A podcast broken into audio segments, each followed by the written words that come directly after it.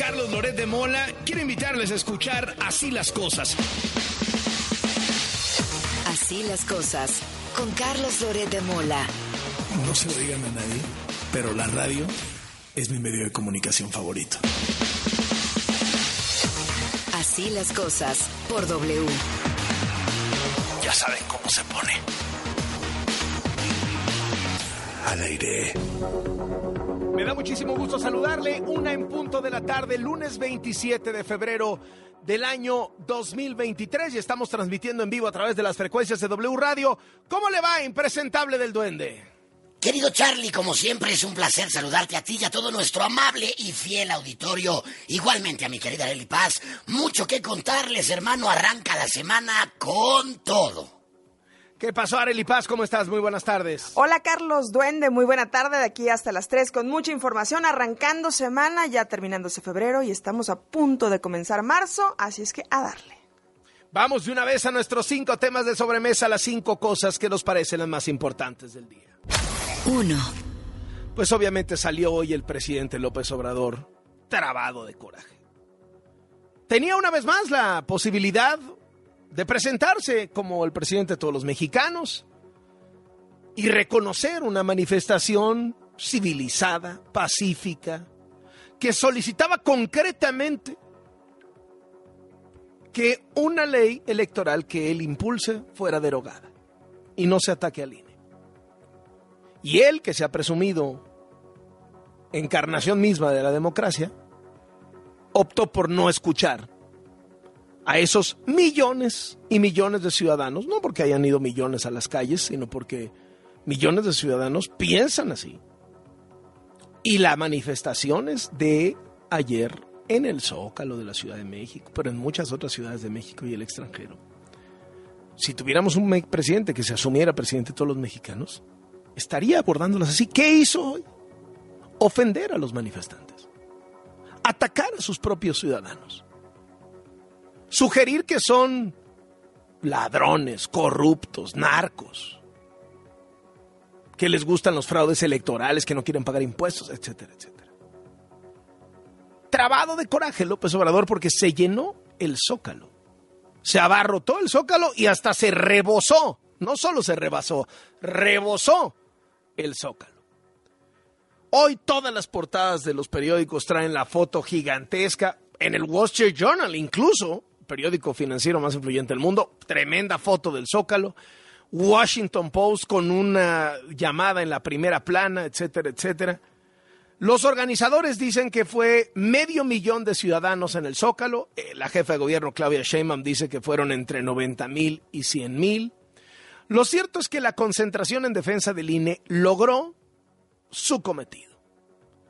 Porque hubo no solo manifestación en el Zócalo, 100 ciudades en México, 18 ciudades en 9 países del mundo, Canadá, Francia, España, Suiza, Costa Rica, Portugal, Reino Unido, Estados Unidos, República Checa.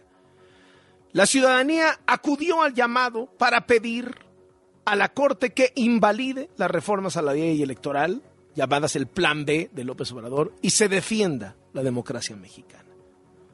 Que el voto valga, que el voto cuente, que el voto se respete. ¿Cómo se puso y qué se dijo? Evangelina Hernández, cuéntanos, muy buenas tardes. Carlos Auditorio, muy buenas tardes. Pues se puso bueno porque, como bien comentas, toda la Plaza de la Constitución y las calles aledañas se llenaron de color rosa y blanco. Y ahí uno de los oradores, Carlos, el ministro José Ramón Cosío, eh, eh, ministro en funciones de la Suprema Corte de Justicia, pues él confió en que el pleno de este órgano declare la inconstitucionalidad de las reformas electorales impulsadas por el presidente López Obrador. Fíjate que el templete principal estaba colocado precisamente en la contraesquina del edificio que alberga a la Corte y Cosío les dijo lo siguiente, vamos a escuchar. Queremos decirles a los señores y a las señoras ministras teniendo frente a nuestros ojos el edificio en el que laboran, que confiamos en ellos, en su talante democrático y en su capacidad de comprender la gravedad de las decisiones que tomarán para preservar la vida democrática del país.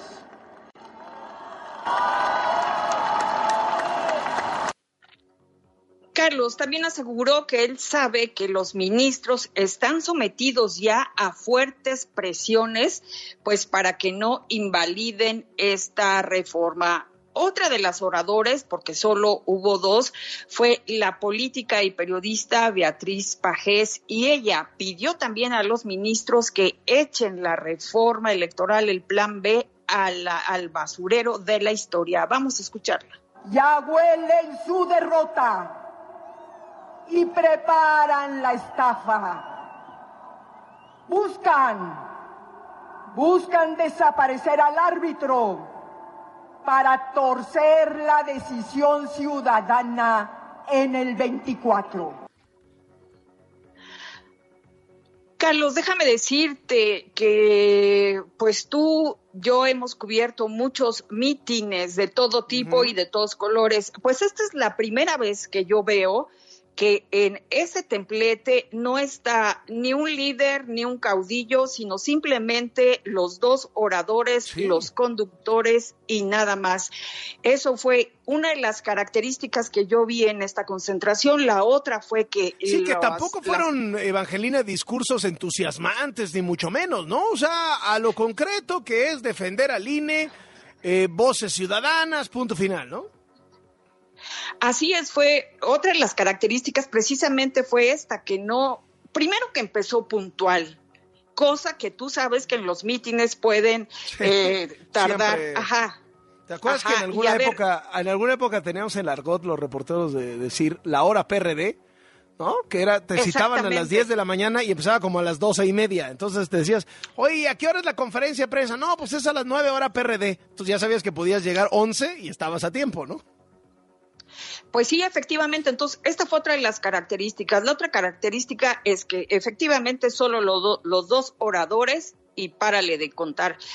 Otra cosa que ocurrió también, Carlos, es que la gente, los manifestantes, efectivamente, respecto a la convocatoria, llevaron flores y estas flores fueron dadas a jóvenes que, se, que fueron a colocarlas afuera de la puerta principal y de las escalinatas de la Suprema Corte de Justicia. Por supuesto, fue una manifestación, Carlos, de mucha amabilidad de la gente, de no responder a alguna que otra persona que iba a provocarlos, este, que se decía obradorista, y fue alguna de las cosas características distintivas de esta manifestación, Carlos. Muy bien, Evangelina, muchísimas gracias y qué gusto saludarte.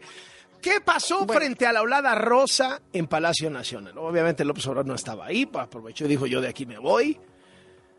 Y desde luego, desde luego, como era de esperarse, incluso hoy, ojalá le puedan echar un ojo a mi columna, juego un poco con la idea de cómo hubiera sido la mañanera perfecta. ¿no? La escribí ayer en la tarde y decía, ¿cómo, ¿cómo sería la mañanera perfecta de este lunes? La versión estenográfica, ¿no? la versión textual de la mañanera. Y me imaginaba este presidente manteniendo su discurso de oposición, manteniendo su discurso de distancia, en algunos grados hasta de, de ah, digamos, de, marcar una frontera hasta moral, pero siendo capaz de escuchar que había cientos de miles de manifestantes. A ver, la verdad sea dicha, los dirigentes de PAN, PRI y PRD que fueron pasaron súper desapercibidos. Será mucho más el empuje ciudadano. Pasaron súper desapercibidos. Algunas figuras políticas medio este, que, que luego han tratado de usar este movimiento para ganar el prestigio que no tienen, esta vez no fueron y que sí fueron a la marcha de noviembre. Entonces, ciudadanía pura y dura y López Obrador descalificando a los ciudadanos a los que gobierna. Escucha. Se trata de un asunto político, se están agrupando todos los eh, elementos, facciones del bloque conservador. Y siempre he dicho también que esto es bueno para el país. Ya caminan juntos, agarrados de la mano. La mayoría de los dirigentes son puros mapaches electorales. La mayoría, pues, han participado en los gobiernos anteriores, han sido, como dije, defensores de los fraudes electorales, han formado parte de la corrupción en México, han pertenecido al narcoestado. ¿Qué le parece? Y luego ya hasta jugueteó con la idea de que estaban robando carteras en el Zócalo ayer. O sea, un poco diciéndole ladrón o sea, a la gente. Es, es el presidente. Escúchalo algunas denuncias porque se incrementaron los robos de cartera aquí en el Zócalo, pero eso es intrascendente, ¿no? O sea, imagínense con tanto delincuente de cuello blanco reunido, pero fue lo único. Lo demás sobre la asistencia, pues cada quien tiene su medición pues como lo definió la ciudad, como 80 mil, máximo 100 mil aquí. Y en otros estados, sobre todo donde gobierna el PAN, que hubieron también concentraciones, pero todavía muy pequeñas para lo que representa el potencial conservador en México. Tienen que mover más gente, todavía. Tienen que ir incrementando su capacidad de movilización porque tienen potencial. Que no dejen pues, de participar, de movilizarse, aunque esto exige de muchas fatigas. Llenan el zócalo, bueno, sí, pero nosotros para poder lograr el cambio lo llenamos 60 veces. Y no solo lo llenamos, lo desbordamos. Nada más observen lo que va a pasar el 18 de marzo. Pues sí, contestó como se esperaba, ¿no? Como pues, como adolescente. ¿no? la mía va a estar más grande. Espérense el 18 de marzo, van a ver mi manifestación. También habrá que contar los camiones y todo eso. Pero una pena que haya desaprovechado el presidente la oportunidad de mostrarse como, como un estadista, como un presidente de estatura, como un presidente de todos los mexicanos y, siga apareciendo pues así como como este pandillerillo, ¿no? Ahí de la política pero bueno. Ah, no faltó decir, no, que García Luna, ¿no? Le pusieron una manta, amaneció el zócalo con una manta gigante colgada desde las instalaciones de Morena en el centro, en el mero zócalo. Una manta gigante de García Luna no se toca, ¿no? O sea, esta, esta manera como López Obrador ha tratado de enmarcar las manifestaciones, haciendo creer que la gente va ahí para pedir que a García Luna no se le toque, o sea, una manipulación salvaje, ¿no? O sea, imagínense que Imagínense qué estaría diciendo el Obradorato si en esta cantidad de manifestaciones que ha hecho López Obrador en el Zócalo, en donde todo el mundo ha sido súper respetuoso. ¿Se acuerdan cuando tomó el paseo de la reforma? Nadie le hizo nada, nadie lo sacó, nadie le gritó nada. Imagínate que hubieran colgado ahí unas mantas con las fotos de su hermano Pío recibiendo dinero, su hermano Martín recibiendo dinero, su secretario particular Esquer recibiendo dinero, su secretario particular Bejarano recibiendo dinero, su dirigente Imas, entonces esposo de Claudia Sheinbaum, recibiendo dinero, así, enmarcando la casa gris, hay una fotota de la casa gris de José Ramón en el Zócalo, no, nadie lo ha hecho, pero pues son distintos estilos, ¿no? ¿Qué dice el dirigente nacional de Morena, Mario Delgado, que quienes convocaron a la concentración del domingo salieron a defender sus privilegios? Ah, pues haciendo eco de, lo mismo, ¿no? Que quieren defender a García Luna, que Calderón, que lo de ayer fue una farsa. El expresidente Felipe Calderón usó su cuenta de Twitter para celebrar que el Zócalo estuvo lleno. Dijo que era un gran día para la democracia en más de 100 ciudades y compartió un video de la calle de Madero llena. En su cuenta de Twitter, el presidente del INE, Lorenzo Córdoba, escribió que no haría su video tradicional de los domingos porque lo más importante del día era la manifestación ciudadana y compartió una foto con el zócalo lleno. Ayer la Consejería Jurídica de la eh, Presidencia impugnó la suspensión que otorgó el ministro de la Suprema Corte, Alberto Pérez Dayán, que determinó que las reformas a las leyes generales de comunicación social y responsabilidades administrativas contenidas en el Plan B para que no se apliquen en las elecciones de Estado de México y Coahuila este año. La presidencia señala que la decisión del ministro, según ellos, viola la Constitución. Eh, dice que carece de facultades para anular un valor constitucional superior, etcétera, etcétera. El viernes concluyó el plazo para el registro de aspirantes a ser parte del Consejo General del INE, ya sabe que tienen que escoger cuatro más. Se registraron 1.128, pero el proceso completo lo lograron completar 664, que son 460 hombres y 204 mujeres. El viernes, el Comité Técnico de Evaluación dará a conocer la lista de los aspirantes que cumplieron todos los requisitos y serán enviados 20 nombres en cuatro quintetas para que los diputados determinen quiénes quedan. Si los diputados no se ponen de acuerdo, se sortean estos nombres. En lo que se sabe de la lista, se registró la actual consejera Carla Humphrey, algo que tendría que ser analizado porque ella pues ya es consejera, pero como quiere ser presidenta del INE, pues como que se volvió a, inscribir. También se registró en la lista Berta María Alcalde, la hermana de la secretaria del Trabajo, Netzaí Sandoval, hermano de Irmeréndira Sandoval, exsecretaria de la Función Pública. Eh, también, verdad, mucha gente de, que ha estado en los temas electorales de toda la vida, gente que ha participado en el INE, en el IFE, en los OPLES, etcétera. Entonces, bueno, eh, el 3 de marzo conoceremos la lista definitiva.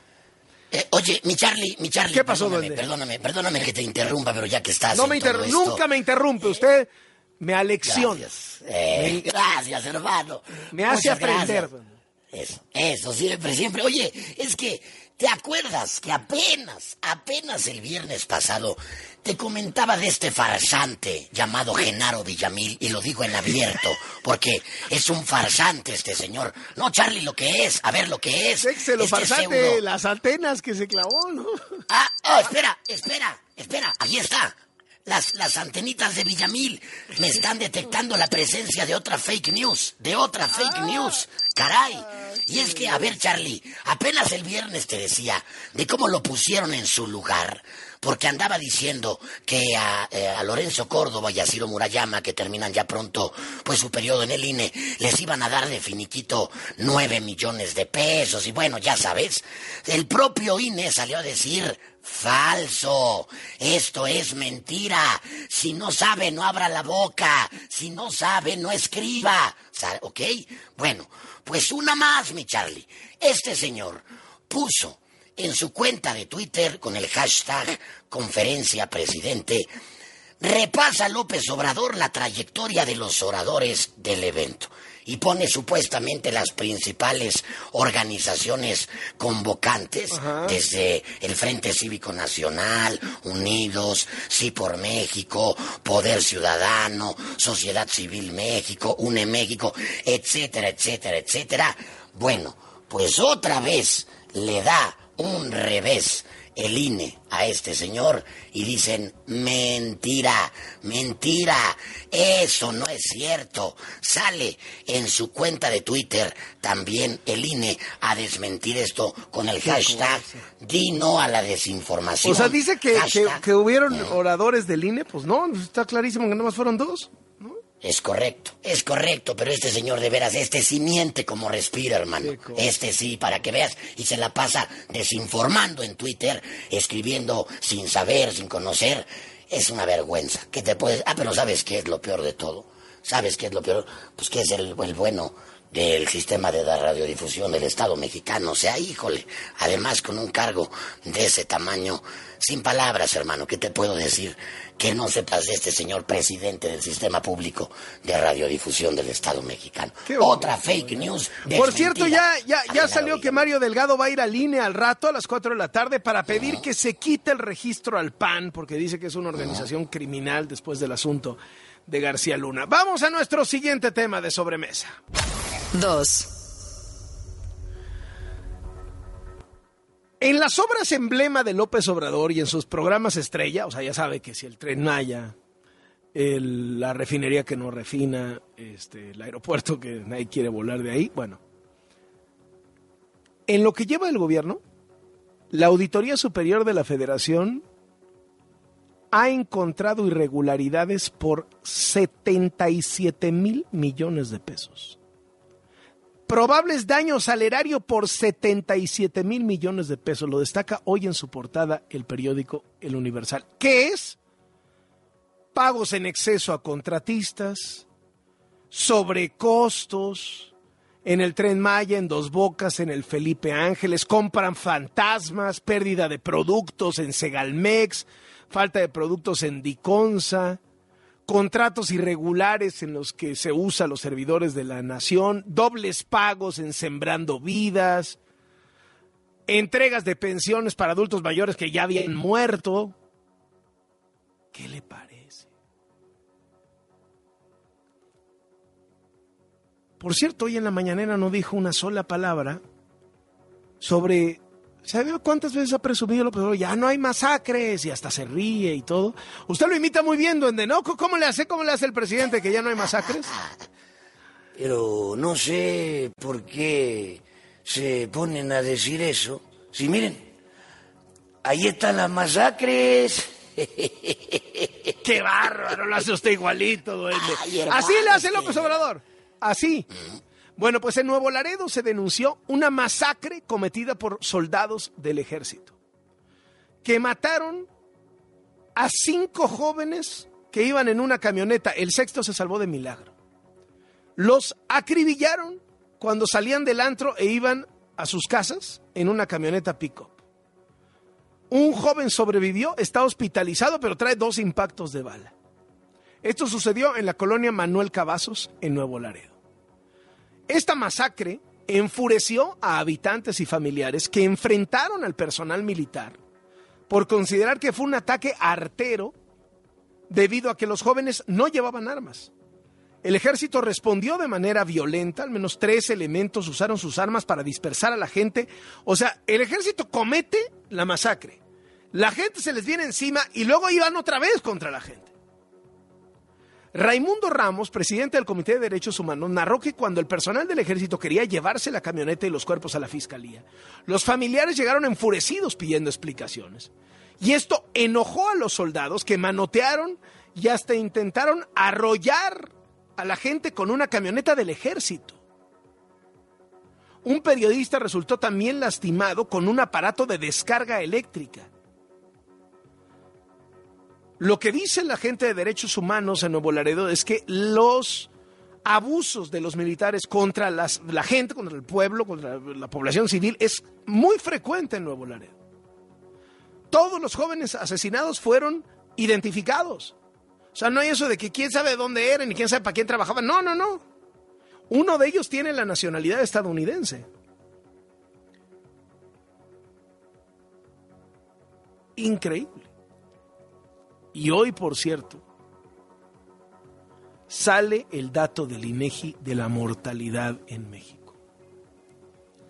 De enero a septiembre de 2022 se reportaron 636.900 defunciones. 49%, 49 no por ciento, perdón, 49 defunciones por cada 10.000 habitantes. ¿Qué es lo que dice? Que durante toda la pandemia el exceso de mortalidad fue de casi 800 mil personas. O sea, es normal que se muera una cantidad de gente y la cantidad de gente que se muere más o menos es predecible. ¿no? Porque, por edad, por cuestiones de salud, etcétera, etcétera. Bueno, ahí le va esta. De que empezó la pandemia hasta el cierre del año pasado, hubo un exceso de mortalidad de 800 mil personas. ¿Qué quiere decir exceso de mortalidad? A gente que no se debió haber muerto. ¿De qué se murieron? De COVID y de todo lo aledaño. 800 mil personas muertas por COVID. Mire, yo cada que escucho esta cifra y recuerdo la negligencia con la que actuó este gobierno frente al COVID. Y me acuerdo de Gatel. Y me acuerdo de López Obrador diciendo, salgan, abrácense. Se ríe y dice, con esta estampita acabamos con el COVID. Rechazando las vacunas. Minimizando el COVID. Rechazando a la gente de los hospitales para que se fueran a su casa a morir. 800 mil muertos por COVID en México, que no se nos olvide. Vamos al siguiente tema de sobremesa. 3, Viernes en la mañana sale el reportaje del diario El País en el sentido de que la ministra de la Suprema Corte, Yasmín Esquivel, también había plagiado su tesis de doctorado. Ya estaba acreditado que había plagiado la de licenciatura, pues ahora también la de doctorado. En la Universidad de Anáhuac. No había caído el sol de ese viernes que la Universidad de Anáhuac ya había exonerado a Yasmín Esquivel. ¿Qué intereses hay ahí? vaya usted a saber. Vaya usted a saber. Pero ni 12 horas tardaron en analizar el asunto. Bueno, no quisieron ni hacer la faramaya de que lo estaban analizando. Rapidito, exoneración express. Por cierto, los primeros indignados fueron los integrantes de la comunidad anáhuac, académicos, exalumnos, estudiantes, que se han expresado de distintas maneras, con comunicados, con redes sociales, diciendo qué es esta vergüenza de actuación de la Universidad de Anáhuac. Exoneración expresa la ministra. Y luego hoy, 172 académicos e investigadores. Está José Waldenberg, Roger Bartra, José Narro. Consideraron que la ministra le debe una disculpa a la comunidad académica y que tiene que renunciar a su cargo. Aseguran que las respuestas de la ministra frente a las acusaciones de plagio son un insulto al rigor, a la honestidad y al trabajo intelectual que se ha construido por siglos de enseñanza en México advierten que alegar que no plagió cuando invoca páginas y páginas y páginas y páginas de renombrados juristas es inadmisible. ¿Se acuerda que al maestro Burgó Orihuela, que en paz descanse, le copió 37 páginas? O sea, no es como que se le hayan ido las comillas, se fusiló 37 páginas. Increíble. La ministra pues sigue teniendo la protección del presidente. usted y yo sabemos. ¿Por qué están, por qué la ministra sigue ahí? Porque el presidente la protege. Porque el presidente la protege. ¿Y qué dice la Universidad de Anáhuac? No, pues fíjese que ya tres años después de. perdón. tres años después de que se gradúe, no hay nada que hacer. Así, rapidita la exoneración increíble. ¿Y qué dicen los estudiantes, los egresados, los académicos que están enojadísimos por esta exoneración express de la Universidad de Anáhuac? Que dice que frente a un plagio comprobado es una falta grave a los principios de la propia universidad, que están manchando la trayectoria de quienes sí hicieron un esfuerzo por cumplir con investigaciones auténticas y de autoría enfatizan que el lema de la Universidad de Anáhuac, que es vencer el mal con el bien, tiene que ser aplicado. Y por eso se manifiestan en contra de una actitud tan permisiva de la universidad. En medio del escándalo, la ministra Yasmín Esquivel fue captada la noche del viernes en uno de los restaurantes más lujosos de Cuernavaca, Morelos, a la luz de las velas, con otras dos personas, muy tranquilita, revisando su celular. Fíjese que también el viernes Rosario Robles, exsecretaria de Desarrollo Social en tiempos de Peña Nieto, fue absuelta del proceso que enfrentaba por la llamada estafa maestra. El Consejo de la Judicatura determinó eliminar cualquier persecución penal contra Rosario Robles. Tras el fallo, entrevisté a Rosario Robles para Latinus el viernes en la noche. Confirmó que fue cancelada la inhabilitación que tenía para ser funcionaria pública y que estará cerrando este proceso. ¿Qué dice ella? Yo no me robo nada, no me robé nada, pero se tiene que investigar aquí si hubo un robo, ¿no? ¿Por qué? Porque yo un poco lo que le decía es, bueno, ¿y entonces dónde quedó la lana de la estafa maestra? Son 5 mil millones de pesos. Claro, usted me podrá decir ahorita, oye, pues no es nada comparado con el fraude de Segalmex este sexenio. Pues sí, sí es cierto. Fraude de Segalmex este sexenio es el doble. Y el señor de Segalmex lo protegieron quitándolo de Segalmex y poniéndolo en gobernación. Está bien, es cierto, pero 5 mil millones de pesos no pueden quedar en la impunidad. Esto fue lo que me dijo Rosario Robles. Durante todo este tiempo jamás ha podido decir que yo me robé un centavo. Nunca. Nunca ha hecho alusión a esa situación porque ellos no comprobaron ni pudieron porque no hay manera de que lo hagan porque no existe un solo recurso que yo haya tomado indebidamente. A ver, todos sabemos que en buena medida a Rosario Robles López Obrador le cobró una vieja factura. ¿Por qué? Porque Rosario Robles era pareja de Carlos Ahumada, el que grabó la primera tanda de videoescándalos allá en el año 2004, revelados por mi hermano Broso, cuando salía de Jarano recibiendo fajos de billetes de Ahumada. Y más, entonces esposo de Claudia Sheinbaum y otros más. Y López Obrador desde entonces odiaba con odio jarocho a Rosario Robles. Con odio jarocho. Y entonces le pregunté, bueno, ¿qué, si, ves a López, si ve usted a López Obrador, ¿qué, ¿qué le diría? ¿Le diría a Andrés qué o qué? A ver, escucha. ¿Yo qué le diría a Andrés Manuel? Yo le diría, Andrés Manuel, yo no tengo rencor, no tengo resentimiento, Carlos, no quiero quedarme en esa oscuridad, yo quiero ver para adelante. Yo creo que el país necesita, nos necesita a todos, son momentos muy críticos los que vivimos y yo no estoy para abonar en un ambiente de polarización, de odio, de encono, no me interesa. Yo quiero construir en otra ruta y trabajar por la paz y trabajar porque México salga adelante. Yo simplemente lo que podría decirle al presidente López Obrador es por qué, por qué esta hazaña, por qué esta actitud hacia mí, pero al final de cuentas pues no deja de ser un tema estrictamente personal. La Fiscalía General de la República informó que apelará la decisión de absolución que se dio a Rosario Robles. Aseguran que el juez federal eh, del reclusorio sur actuó contra la ley y que no es solo una queja administrativa, sino un procedimiento penal correspondiente. Por cierto, ya ve que, pues, digamos, el, mentor político de Rosario Robles es el ingeniero Cuauhtémoc Cárdenas. Y ya ve que el otro día López Obrador, bueno, descuartizó en la mañanera al ingeniero Cárdenas y le dijo barbaridad y media, etcétera. ¿Quién cree que se reunió hoy con Cuauhtémoc Cárdenas?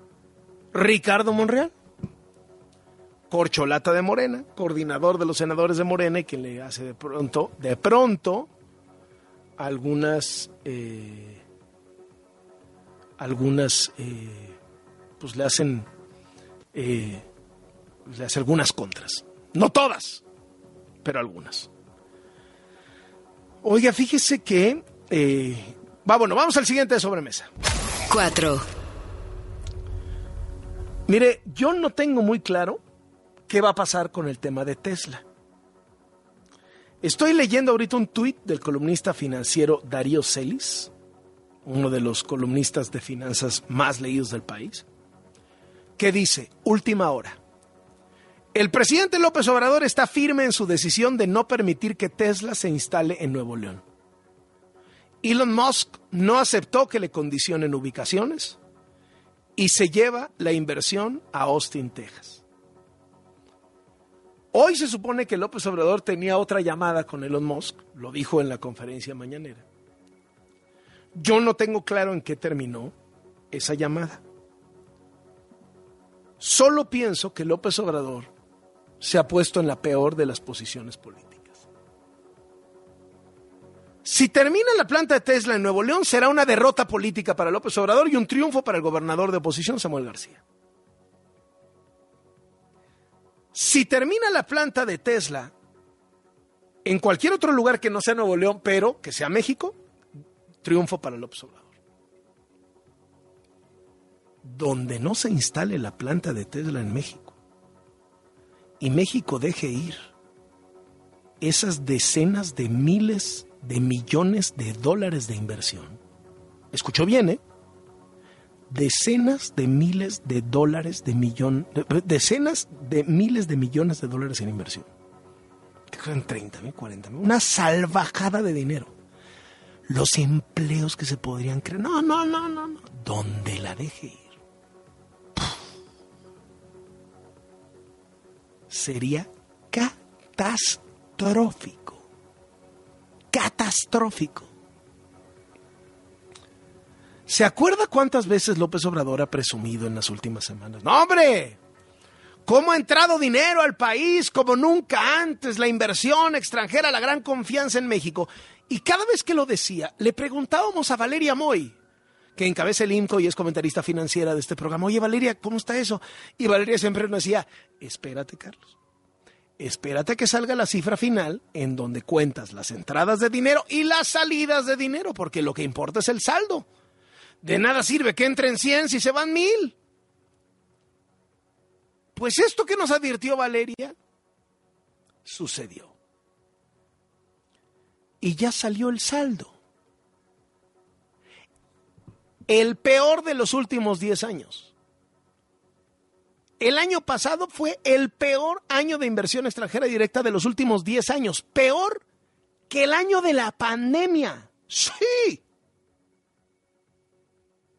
Pero ¿sabe qué es lo doblemente grave? Este tipo de cosas.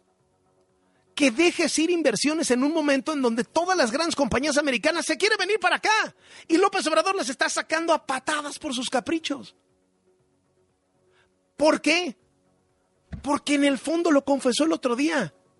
Él no quiere que haya empleos buenos y bien pagados. Él no cree, no quiere que haya prosperidad económica porque entonces la gente sale de la pobreza, se crea una clase media y esa clase media se le viene encima a López Obrador. Lo que quiere él es tener mantenidos.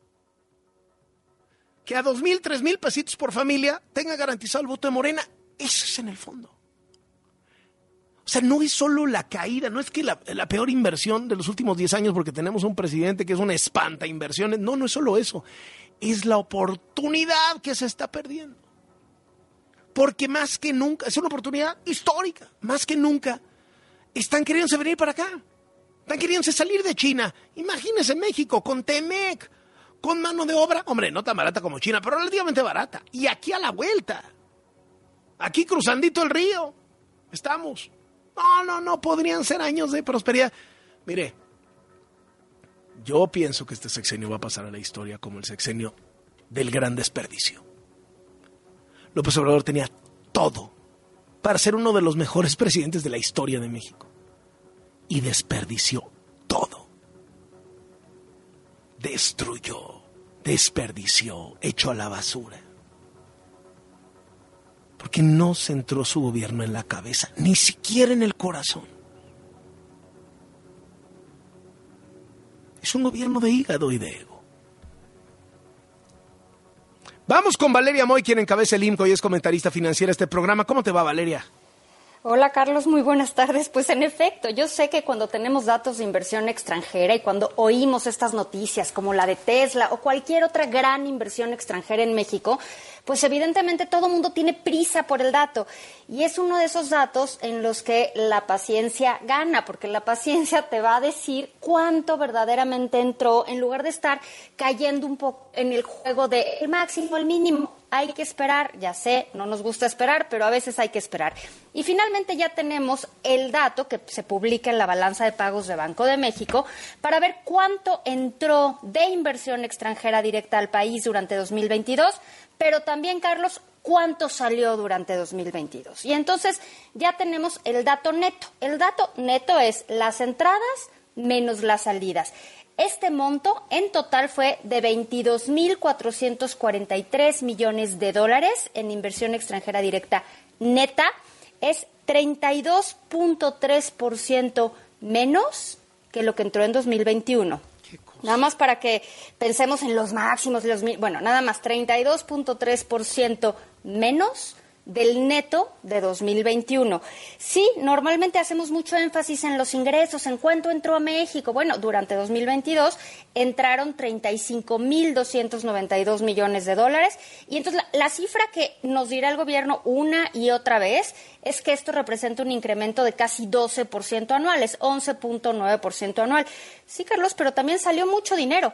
Durante 2022, inversión extranjera, es decir, mexicanos que prefirieron invertir en el exterior, fueron 12.849 millones de dólares. En algún momento en un foro di este dato de la salida de capitales y me dijo, no, y eso no está mal, ¿no? O sea, que los mexicanos puedan invertir en el exterior no está mal. No, yo no considero que esté mal ni bien, simplemente es un dato que hay que tomar en cuenta, pues todos los componentes, lo que entra al país, pero también las salidas del país.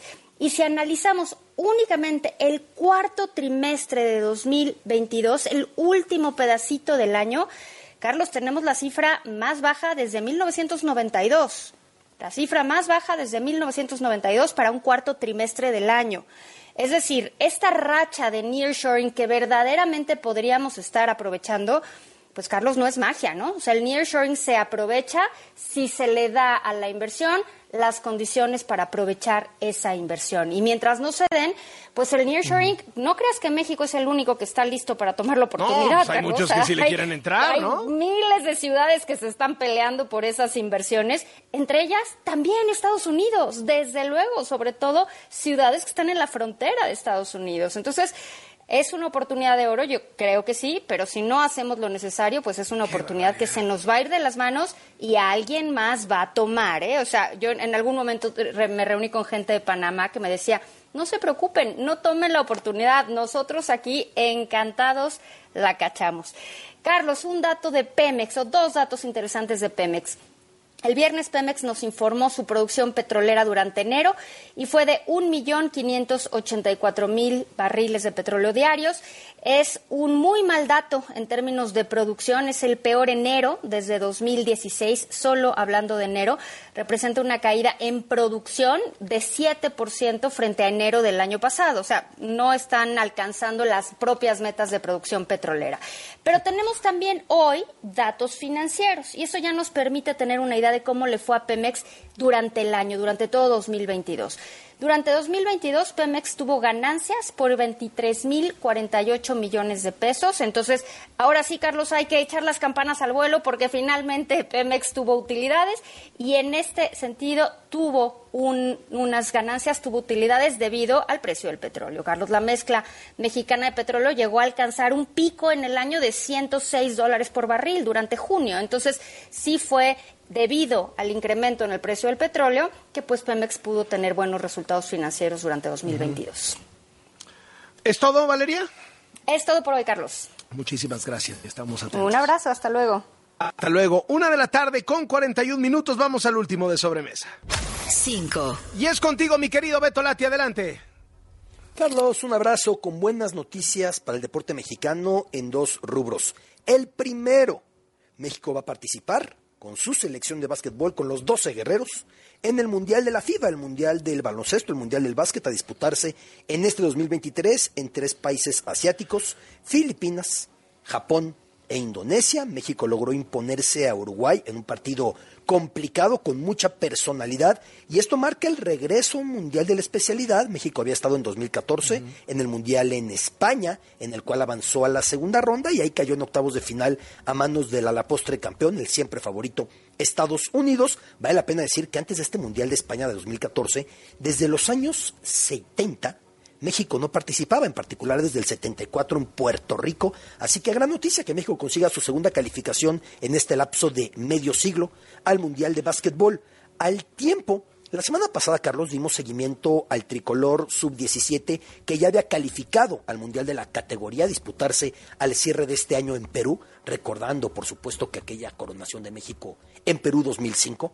Pues México terminó el torneo no solo calificando, calificaban cuatro sino que haciéndolo como líder incontenible se impuso ayer Estados Unidos 3 por 1, campeón de goleo del certamen, Stefano Carrillo de Santos, balón de oro del certamen, Gael Álvarez del Pachuca, gran trabajo de México promediando más de cuatro goles anotados por partido, trabajazo, querido Carlos.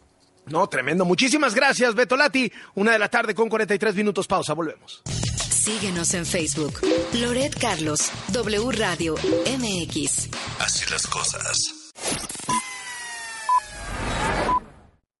W. Escuchas W Radio. Do, W. W Radio. si es radio, es W. Escuchas W Radio. Una estación de Radiopolis. W Radio. Radio. es W.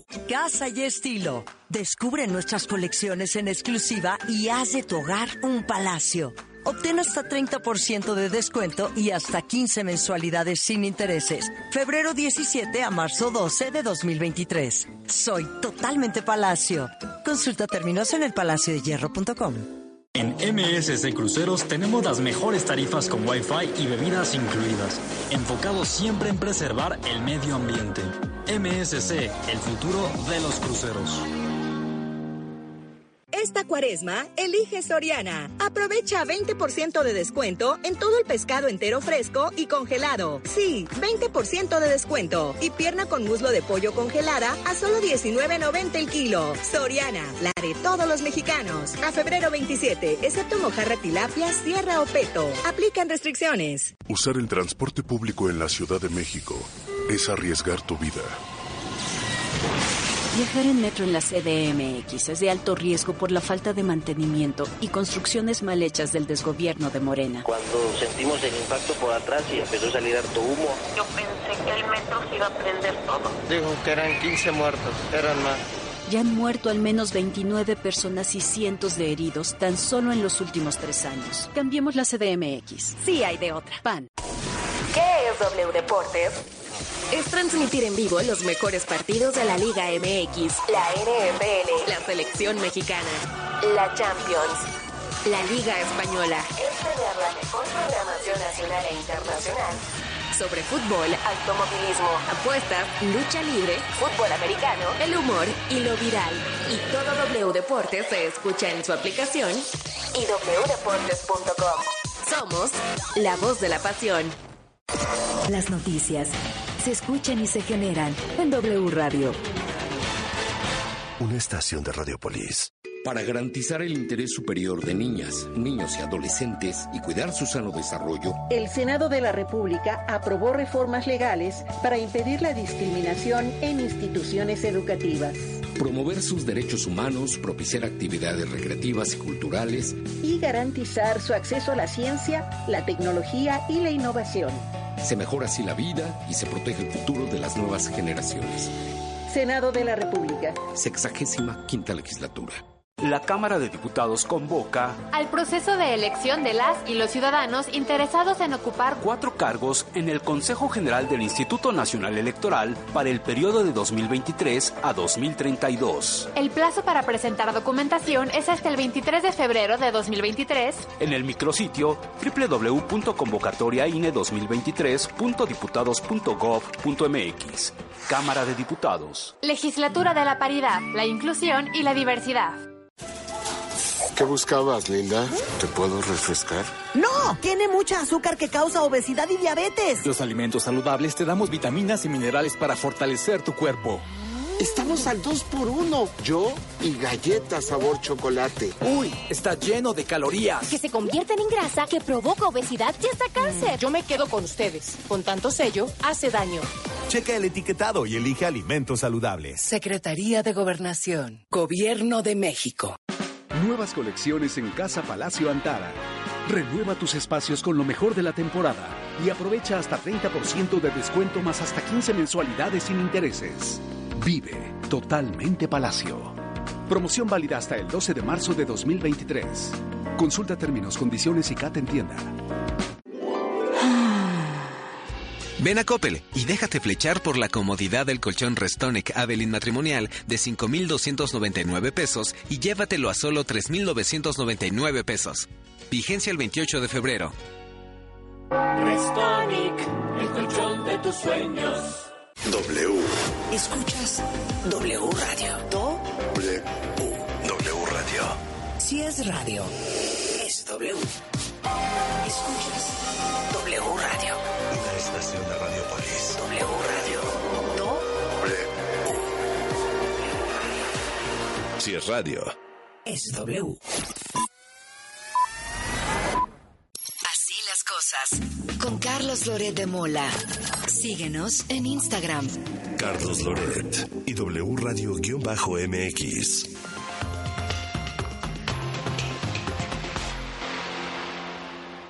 Una de la tarde con 48 minutos.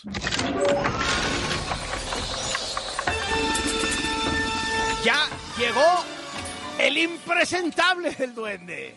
Aquí seguimos, aquí seguimos, querido Charlie, con toda la información y como siempre que nos escriban en las redes sociales con el hashtag, hashtag, perdón, así las cosas con Loret. Hermano, el presidente Andrés Manuel López Obrador difundió la tarde del sábado una fotografía, no te vayas a reír, por favor, hermano, por favor. Una fotografía de un supuesto aluche, un pequeño duende, eh, imaginario en la mitología maya, encontrado en la construcción del tren Maya y manifestó que todo es místico. Un mundo nos vigila, diría el gran Pedro Ferriz. En su cuenta de Twitter, el jefe del Ejecutivo Federal difundió pues este, este supuesto aluche que informó fue tomada la, por la fotografía días atrás por un ingeniero que participa en la obra ferroviaria.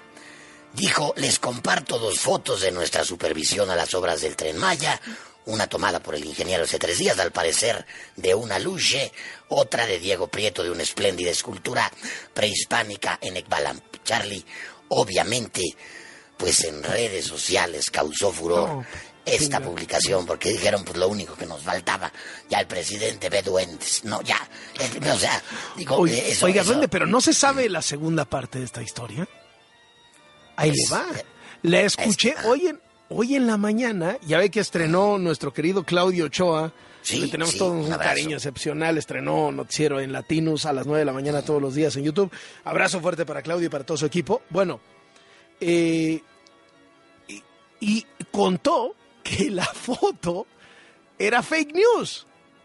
Porque resulta que es original del año antepasado en un poblado de Nuevo León. Eh, que la sacaron ahí que decían que era una bruja de no sé qué. O sea que ni Aluche, ni Maya, ni nada. No, bueno, es que en las redes sociales Diría- se le fueron encima porque decían, a ver si la ponemos en alta definición, hashtag es Claudia. No, o sea, el tamaño. O sea, luego decían, no, a lo mejor, a lo mejor es Adán Augusto por ahí escondido en un árbol. Pero hermano, lo que sí te puedo decir es que el asunto escaló y llegó a las páginas del diario británico The Telegraph. No sé si también supiste eso, pero llegó hasta allá en donde este eh, diario inglés eh, puso, pues el presidente de México afirma tener pruebas de un mítico duende en el bosque.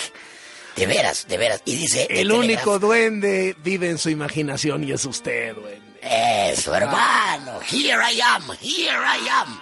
Pero no, de veras. The Telegraph puso el presidente López Obrador no parecía estar bromeando ni jugando cuando publicó una fotografía en su perfil de Twitter en el que mostraba este supuesto duende, este aluche de folclore antiguo. Hasta The Telegraph llegó la nota prácticamente burlándose. Ay, hermano. Ay, no, no, es que ya no sé qué sigue. Te digo que cuando creo que ya vi todo, siempre sale algo más, hermano. No, y espera, espera, porque lo que te voy a contar es, ya esto, ya es, ya es increíble. La compañía Mexicartoons, una compañía que se dedica a hacer animación en tercera dimensión, lanzó un pequeño video donde caricaturizan a las corcholatas de Morena que buscarán la presidencia en el 2024. Se trata de la jefa de gobierno Claudia Sheinbaum, Marcelo Ebrard y Adán Augusto López. En este video titulado O sea, corre- La sacaron a carrera- Monreal, a Monreal no lo a metieron. Monreal, a Monreal ni siquiera lo dibujaron, así, de ese tamaño. Pero en este video llamado La Carrera, se ven a estos eh, candidatos manejando autos de carreras. Primero aparece la Chainbaum, así le, así le llaman la Chainbaum, que es perseguida por Marcelo Ebrard, así sin la D, Marcelo Ebrard, que le dice, apenas me llevas unos metros, en referencia pues a, a- a- a las constantes encuestas que de pronto ponen arriba Claudia, luego arriba Marcelo, luego otra vez arriba Claudia, etcétera. Mientras que en tercer lugar va Andan Augusto López, en lugar de Adán Augusto López, quien dice en el video, abran la que llevo bala, mientras la Chainbaum y Marcelo Ebrard se cuestionan cuántos serán y de dónde salen más. Bueno, ahí está, la pueden checar. Eh, Mexicartoons publica esto y, hermano, pues una más, una más rápida porque otra vez Nachito Mier. Ay, Ignacio Mier. Pero es que ya, ya de Ignacio Mier tenemos tantas. Te, te he platicado tantas de Ignacio Mier. Eh, sí, sí, sí, mi Charlie, sí, sí, sí. Cuando creemos que ya lo hemos visto todo, no, no, no. Siguen y siguen y siguen saliendo. Ahora resulta que Ignacio Mier dejó plantados a varios periodistas, este coordinador del grupo parlamentario de Morena, Nacho Mier, dejó plantado a 90 periodistas que fueron a recibir reconocimientos por su trayectoria en esta noble labor y mandó solo su mensaje afirmando que los periodistas y comunicadores son gente valiosa para México y, y para el derecho a la información, pero simplemente no fue, no fue, no se presentó. El periodista español Alberto Peláez criticó el desaire del que fueron objeto en este evento que tuvo lugar. No, pues imagínate, convocas a un evento para reconocer a periodistas, para que les des un reconocimiento por su trayectoria, etcétera, y pues no vas, no te presentas. Entonces, pues varios se quejaron varios se sacaron de onda.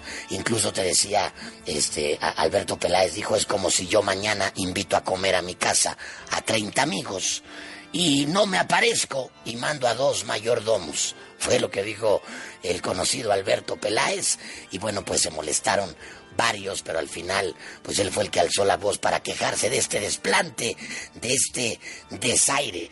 Dijo Alberto Peláez, políticos tienen eh, desarraigados a los periodistas en México. Ay, hermano, y se, verán cosas peores, dicen las escrituras. Pero ahí está, Ignacio Mier desairando a los periodistas también. ¿Qué es lo que te tengo el día de hoy? ¡De regreso a las cloacas! ¡Regresaré!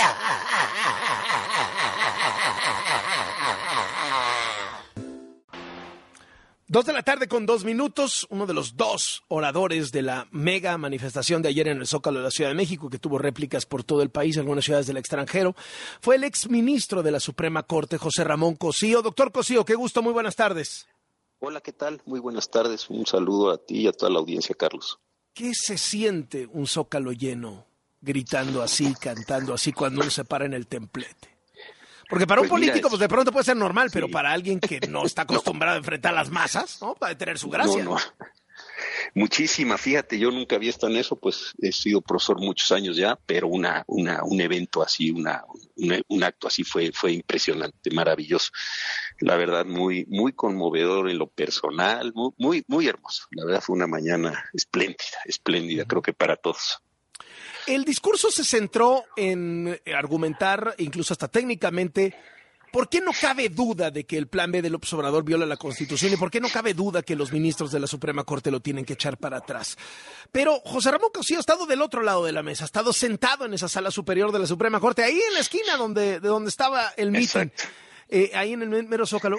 Estas presiones se sienten, estas voces se escuchan en la Corte por más que haya toda esta toga y esta idea de que los ministros están más allá del bien y del mal y duran 15 años, etcétera. ¿Se siente? ¿Se siente la calle? Sí.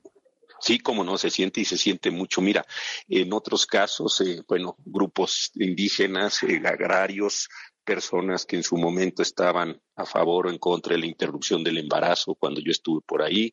Eh, no, sí, sí se siente y, y, se siente fuerte porque, bueno, pues no puede uno eh, más allá de las funciones, eh, separar lo que es uno como, voy a decir algo que parece obvio y no lo es, como ser humano y, por la función. Entonces sí, sí se siente mucho y creo que ayer el, respaldo que las tantas personas le dieron a los ministros, a su tarea, al ejercicio de su independencia, pues fue importantísimo para ellos, me parece, Carlos.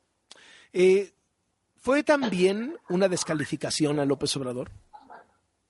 Pues mira, yo creo que sí, hay que decirlo, yo con el mayor respeto lo digo, porque el presidente desde la semana pasada empezó pues a ofender a los, a los ministros, hoy en la mañana lo hizo también con un ministro que otorgó una suspensión, como si cualquier cosa que se dijera en materia jurídica que no coincidiera exactamente con sus hipótesis, pues fuera una agresión personal a él o fuera pues un desbocamiento, déjame decirlo así, del derecho. Entonces creo que sí fue decirles a los ministros pues manténganse en lo que es la interpretación de la, de, la, Constitución.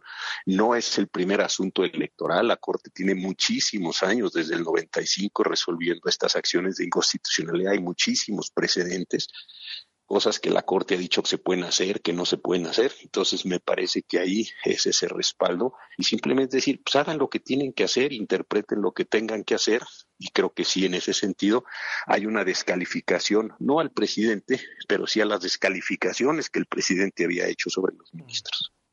Eh, ¿Alguna respuesta de José Ramón Cosío a los insultos que de manera directa y personal ha lanzado López Obrador en los últimos días e incluso hoy en la mañanera?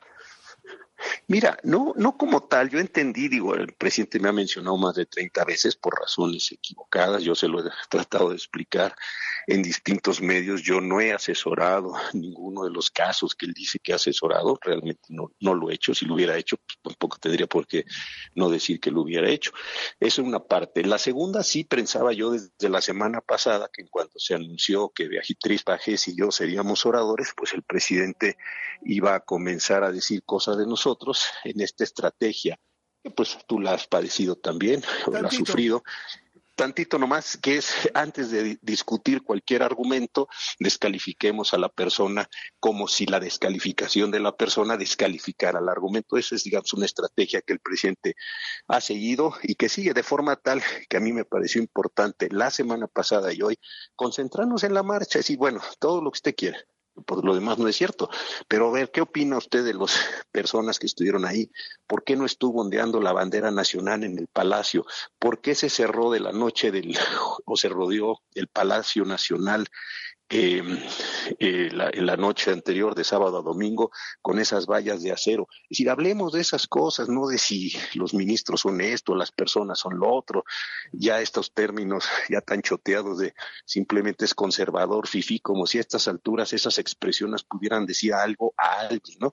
Es decir, bueno, sí, sí, todo eso pensemos que es verdad, listo, pero discutamos, ¿por qué no estaba la bandera en, en el asta cuando la ley de los símbolos nacionales exige que esté todos los días en el asta mayor de, la Plaza de la Constitución. ¿Por qué el presidente se rodeó de esas murallas de acero, literalmente murallas, creo que algunas de ellas soldadas inclusive? ¿Cuál es el sentido de eso? ¿Por qué no hablamos de eso más allá de que si hay fifís o no hay fifís, o en fin, esas cosas que, que de verdad se van choteando tanto que han perdido, me parece a mí, significado y sentido. Creo que esto es de lo que debíamos estar hablando. Ayer, pues tú ya lo reportaste, una situación terriblemente lastimosa para el ejército mexicano en Tamaulipas y de ellos a la población. Bueno, ¿por qué no hablamos de eso? Ahora, eh, viene el voto de los ministros en la Suprema Corte y esto lo hemos tratado de decir muchas veces para que la gente lo tenga claro. No solo hay que ganar el voto, hay que ganarlo por paliza, por goleada, porque basta con que cuatro ministros apoyen a López Obrador, cuatro de los once, para que gane López Obrador. Aunque si la votación queda 7-4 contra López Obrador, gana López Obrador, ¿no? Así es contando los votos, conociendo cómo se manejan las cosas en la Corte, como las conoce José Ramón Cosío, que estuvo ahí un montón de tiempo, conociendo los perfiles de quienes están ahí, ¿tiene esos cuatro votos López Obrador para que viva su plan Mira, Carlos, yo creo que no. De, y algo que no se nos olvida es, desde que estas leyes empezaron a discutir, los propios legisladores de Morena y de los partidos con, con, los que van en su coalición, dijeron, hay violaciones de procedimiento legislativo muy serias, hay violaciones constitucionales, lo dijeron los propios senadores y diputados del partido en el gobierno. Es decir, no hay aquí sorpresas. Me parece entonces que siguiendo, y esto es lo que yo trataba de manifestar en el, en, el, en las palabras del día de ayer, es que siguiendo la tendencia, los precedentes, el sentido, digamos, normal de las cosas, sino heroicidades, sin majaderías, nada, simplemente siguiendo el sentido normal de las cosas, la Suprema Corte debiera tener eh, o generar esta invalidez. Ahora, la segunda cuestión, creo que ayer ir a, ver, dónde se puso el templete cerca de la Corte para que la gente viera la Corte cuando estaban escuchando a Beatriz Pajés y a mí y a las demás personas que allí intervinieron. Creo que todo esto es muy simbólico, es decirle a los ministros de la Corte, pues resistan, resistan a las presiones, seguramente los van a ofender, seguramente les van a decir de todo, que cuánto ganan, que cuánto no ganan, que si tienen, que si no tienen, todo eso está muy bien. ¿Y eso qué tiene que ver con la votación que tendrán que emitir en unas semanas? Yo creo que eso fue muy importante el día de ayer. A propósito, ¿tendría que renunciar la ministra Yasmín Esquivel? Pues en este momento no se ha determinado. Creo que las está un proceso en la Universidad eh, Nacional. La Comisión de Ética está por emitir, entiendo yo, su decisión o está con este proceso que de la suspensión eh, que se tendrá que dar. Yo creo que hasta este momento como tal, no en términos jurídicos, ya personales no me meto, eso es una decisión muy de ella, pero en términos jurídicos pues está corriendo el proceso en el cual pues se determinará próximamente si se dio o no esta condición de plagio, cómo fue, qué sucedió, y segundo, si eso tiene eh, pues posibilidades de ser sancionado directamente por la Universidad Nacional. Esas me parece que son los momentos que habría que esperar en términos jurídicos. Eh, por último, doctor José Ramón Cosío, exministro de la Suprema Corte y orador, uno de los dos oradores de ayer. Mucha gente se quedó con la pregunta de qué sigue después de esto. Mucha gente se quedó con ganas de ver en el templete a una candidata o a un candidato presidencial de oposición que abandere toda esta fuerza de enojo y de hartazgo con el presidente. ¿Qué hay del que sigue? Mira, yo creo que al final, eh, tanto Beatriz como yo, yo lo que quise decir es, oigan, qué bueno que nos reunimos, qué bueno que estamos en esta celebración, pero una democracia, aunque parezca algo simple, una democracia necesita de demócratas. Y los demócratas no son de una manifestación, no son de una marcha, es un trabajo, es una, una actividad que tenemos que realizar todos, todos los días. Es una actividad crítica, más allá de por qué partido se vote, porque tampoco creo que sea aquí el momento de decir voten en contra de este o voten a favor. Eso no, yo no me estoy metiendo en ese punto. Simple y sencillamente vote cada quien por lo que quiera votar, pero infórmese, participe, incorpore asociaciones, o sea, haga acción política en el mejor sentido de la palabra. Creo que nuestra sociedad, después de ese boom que tú conoces muy bien, de esa ola democratizadora, de esa ola que se llamó de la ciudadanización de los, de los órganos electorales que estaban en la Secretaría de Gobernación, etcétera. Después vino como un periodo de cierta comodidad, ya logramos lo que queríamos, etcétera. No, me parece que aquí es para que cada quien vote como quiera, pero sí necesitamos una acción política muy, muy fuerte en este, en este sentido. Yo creo que ese es el mensaje final de la marcha, Carlos. Se ha mencionado que José Ramón Cosío podría ser un buen candidato de la alianza opositora. ¿Está interesado el exministro de la Corte? Cero, cero, qué bueno que me lo preguntes y te lo agradezco muchísimo. Cero, cero, cero.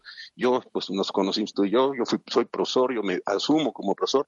Sí me interesa la participación política en este sentido, pero como ocupación de un cargo público, no.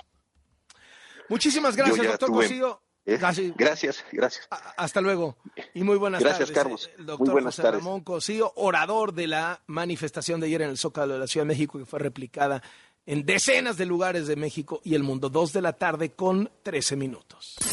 El deporte desde todos los ángulos. El balón como brújula para recorrer el mundo y entenderlo mejor. Soy Alberto Lati, periodista y escritor. Latitudes con Alberto Lati. En Así las Cosas. Mi querido Beto Lati, arráncate. Con todo gusto, Carlos, con un abrazo. En este momento se está dando la gala de The Best en París, en Francia. El premio que otorga la FIFA a los mejores reconocimientos o mayores reconocimientos individuales del fútbol del año. Optan al The Best como mejor futbolista Lionel Messi, Kylian Mbappé, respectivamente campeón y subcampeón del mundo en Qatar, y Karim Benzema, pilar del Real Madrid para su coronación en la pasada Champions League. Veremos en qué queda el premio, al tiempo también entrenador, si Carleto Ancelotti se lo termina por quedar, o si es Lionel Scaloni, el que por cierto celebra su llegada a The Best y la posible recepción de este trofeo, renovando su contrato con la selección argentina. Se había dilatado un tanto la negociación para renovar a quien llegó como emergente, como temporal, como personaje que no servía más que sacarlos de un apuro porque todo el mundo era destituido y los llevó al título mundial. Lionel Scaloni ha comenzado la gala de Best con un homenaje póstumo, con un tributo, pues más que obvio, más que merecido, más que necesario, al rey Edson Arantes do Nascimento Pelé. Y si hablamos de los mejores del mundo, Carlos, este fin de semana, Armand Duplantis, ya lo hemos mencionado muchas veces, es el mejor saltador con garrocha, saltador con pérdida del planeta, nacido en Estados Unidos de ascendencia sueca, él compite por la bandera de Suecia, de sus padres, sus antepasados, ha vuelto a mejorar la marca mundial de salto. La tenía en 6.22 y finalmente la ha llevado ya arriba, hacia los 6.23, toda una gesta. Va centímetro por centímetro, lo que hace recordar también lo que hacía Sergei Bubka, que iba uno por uno, la elevó Bubka, el histórico ucraniano por entonces para la Unión Soviética, de los 5.83 a los 6.15, pero le decían, oye, queremos saber a dónde llegas. Y decían, nombre, pero ¿para qué me acabo el pastel, no? Es el mejor del mundo. En Tokio hubo una escena sensacional en la que ya tenía todos derrotados y sus competidores, sus rivales, aplaudiéndole para ver si lograba imponer récord mundial. No lo consiguió en Tokio, si un año después, en los mundiales de atletismo en Eugene, Oregon, en Estados Unidos. Es uno de los mejores atletas del planeta y sin duda de los que tendremos que seguir el próximo año en los Olímpicos de verano en París, pero centimetrito por centimetrito para que la venta vaya alcanzando, ¿no, Carlos? Para que los encabezados del periódico no estén solamente pues, un solo día. Para que ir de Eso es 5 en justamente- 5, ¿no?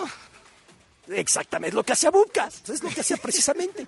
Y es lo que hace Armand Duplantis, que eso no le quita lo portentoso y titánico que es con estos, eh, con estos logros. Carlos, fin de semana de actividad a nivel de clubes. El Barcelona tenía para irse 10 puntos por encima del Real Madrid, que no pasó del empate frente al Atlético. Y sufriendo gol de su nueva joya goleadora, adolescente uruguayo, o más bien de padre uruguayo, compite por Uruguay, pero nacido en España quien eh, aparece para hacer un gol de cabeza y el empate, Armando Rodríguez. Sin embargo, el conjunto del, eh, el conjunto de, eh, del Real Madrid no pasó de ese empate y el Barcelona ahora, pues necesita el Barça recuperar el camino porque quedó fuera de la Europa League, derrotado por el Manchester, y ayer se presenta frente al Almería y pierde el partido. Y no solamente pierde el partido, pierde a su principal referente ofensivo, Robert Lewandowski, que era uno avasallador antes del Mundial, y desde entonces es otro. Parece que en aquel penal contra Paco Memo perdió más que esa situación de gol. Y Lewandowski ahora queda lesionado y no va a estar este jueves en el duelo de Copa del Rey que va a enfrentar al Barcelona con el Real Madrid. Es la ida. Habrá tres clásicos en un lapso un poco mayor a dos semanas. La ida, la vuelta y el de liga. Pero para el Madrid, que parecía el acabose en pasar, empatar con el Atlético y quedar en ese momento pues a la distancia mayor, que podían ser 10 puntos, terminó siendo, no siendo malo el empate, porque hasta ahora a 7 del Barcelona. Veremos si logra alcanzar primero lo del jueves, que será muy relevante mediáticamente y en términos de moral y de ánimo para los dos equipos Real Madrid y Barcelona. En el fútbol mexicano, Chivas que se mete y le pega a Tigres, América que empata con el equipo del Atlas. Carlos, no quiero terminar sin mencionar una noticia que parece pues muy relevante para todo el gremio periodístico deportivo mexicano. Mi compañero André Marín ayer regresó al aire. Estuvo fuera de televisión, un lapso. Qué cosa tan grande. No, no, no tenía idea, pero le, ma- le mando un abrazo. Qué gusto me da, qué gusto me da. ¿Cómo regresó? ¿Cómo, cómo estuvo? Cuéntame.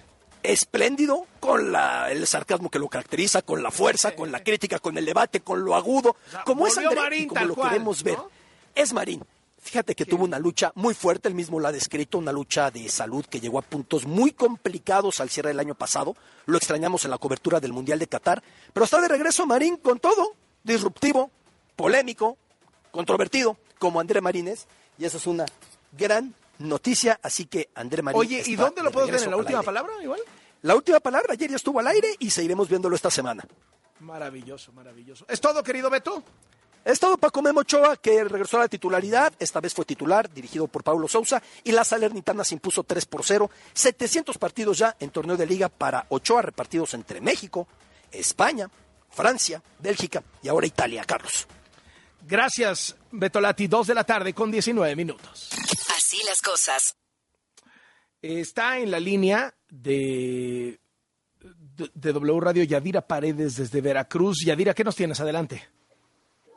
Hola Carlos, ¿cómo estás? Muy buena tarde para ti, para todo el auditorio. Pues para reportarte que al momento se tienen ya tres fallecidos a consecuencia de la explosión del área combinados Maya que se sufrió el pasado jueves 23 de febrero al interior de la refinería Lázaro Cárdenas en el sur de la entidad. En el municipio de Minatitlán. Ahí se habían reportado cinco lesionados, sin embargo, este fin de semana, Petróleos Mexicanos reportó el deceso de Alan Domínguez y Leopoldo Sánchez y este lunes perdió la vida en el hospital de Pemex de aquella zona Manuel Alejandro Jiménez, los tres operadores del taller de cambiadores de calor de Combinados Maya. También, eh, Carlos, se reportó eh, este ese jueves un conato de incendio donde habían salido cinco trabajadores lesionados. Uno de ellos, bueno, pues fue trasladado al Hospital Central Sur de Alta Especialidad en Picacho, en la Ciudad de México, y uno más ya fue dado de alta. Sin embargo, son tres los trabajadores que se reportan hasta el momento fallecidos y dos más que fueron en la zona de Escuatlón del Sureste, donde este incendio voraz en un centro de almacenamiento, pues bueno, dejó sin localizar a cinco trabajadores. Dos cuerpos ya fueron localizados al interior de este centro de almacenamiento. Faltarían tres más por localizar. La información desde Veracruz Cruz, Carlos. Muchas gracias, Yadira. Estamos al tanto. Víctor Sandoval, ¿tú qué nos tienes? Adelante. Así es, Carlos. También esta mañana un aparatoso accidente ocurrió aquí en el Estado de México. Esto en la autopista eh, que va de Lerma a Valle de Bravo, kilómetro 28, donde un trailer que se queda sin frenos enviste a nueve vehículos y un camión de pasajeros, dejando un saldo de 14 personas que fueron trasladadas eh, delicadas, dos de ellos muy graves en helicópteros, pero se habla incluso de más de 40 lesionados que fueron atendidos en el lugar. Aún todavía la circulación se ve afectada, este percance ocurrió alrededor de las 8 de la mañana y todavía afectada la habilidad porque no puede sacar un camión que se encuentra en un barranco en esa zona del Estado de México. Carlos, el reporte.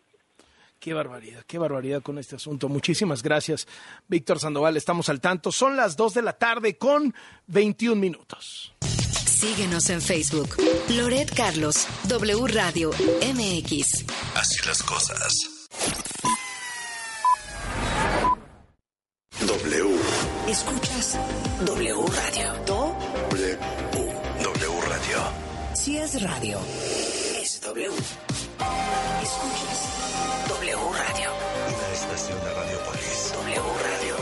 Do. W. Si es radio. Es W. Llegó febrero y con ello una gran noticia. Ya llegó el Festival del Accesorio Liverpool. Aquí podrán encontrar las mejores marcas de relojes, joyería, óptica, bolsas y accesorios con hasta 25% de descuento. Aprovecha esta excelente promoción para poder sorprender a la persona que más quieres y regálale esa sorpresa que tanto espera. O inclusive es tu momento de consentirte y regalarte ese accesorio que tanto deseas. Te esperamos del 8 al 28 de febrero en tu tienda Liverpool favorita o ingresa a liverpool.com.mx para elegir tu regalo ideal. Llega el carnaval de Atlas del Descanso y pa' que te enamores, 50% de descuento más 15% adicional. 2 por 1 en colchón Elif de Restonic. Llévate dos del tamaño de tu preferencia y paga solo uno o box gratis y 12 meses sin intereses. Compra hoy y recíbelo mañana. Válido el 28 de febrero. Aplican restricciones. En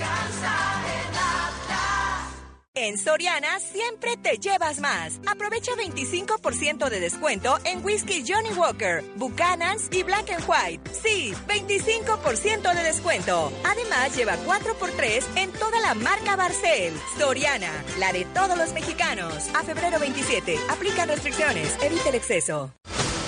Cuando defiendo la democracia, defiendo el derecho que tienen tus hijos e hijas para tener un mejor futuro. Cuando defiendo la democracia, defiendo el derecho que tienen todas las personas con discapacidad de ser tomadas en cuenta. Defendemos a quienes antes no podían votar. Cuando defiendo la democracia, defiendo todo lo que hemos logrado las y los mexicanos junto con nuestro INE. Pero sobre todo, cuando defendemos la democracia, defendemos nuestro derecho al voto libre. Porque el voto libre no se toca. La Cámara de Diputados convoca al proceso de elección de las y los ciudadanos interesados en ocupar cuatro cargos en el Consejo General del Instituto Nacional Electoral para el periodo de 2023 a 2032. El plazo para presentar documentación es hasta el 23 de febrero de 2023 en el micrositio www.convocatoriaine2023.diputados.gov.mx. Cámara de Diputados. Legislatura de la Paridad, la Inclusión y la Diversidad. La información al momento, la opinión, las voces, el análisis y la investigación a fondo. Las noticias se escuchan y se generan en W Radio. Una estación de Radiopolis. Porque no todos pudieron verlo. Arjona regresa a México. Que no sabes perder en nada. Con su tour Blanco y Negro. ¿Cómo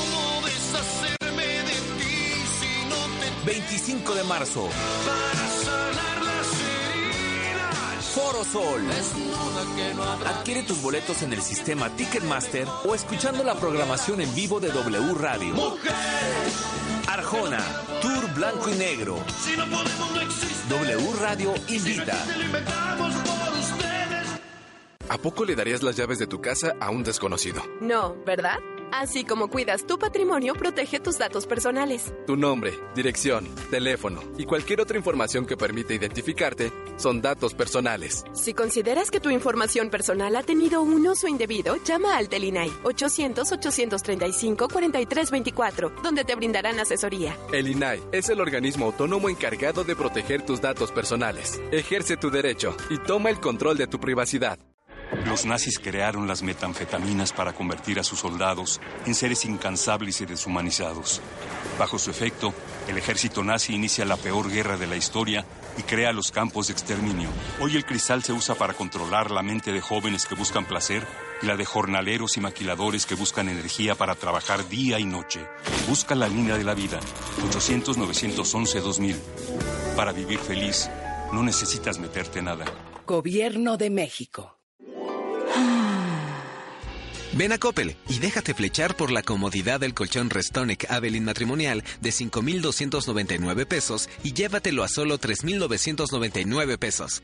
Vigencia el 28 de febrero.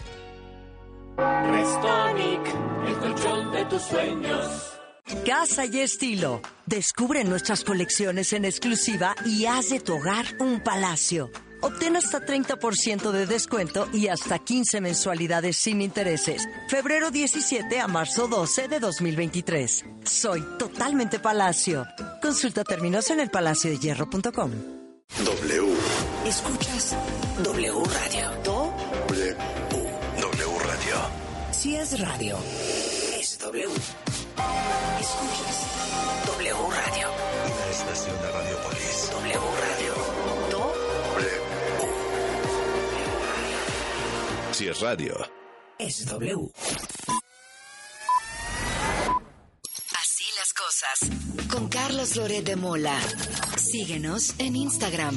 Carlos Loret y W Radio-MX.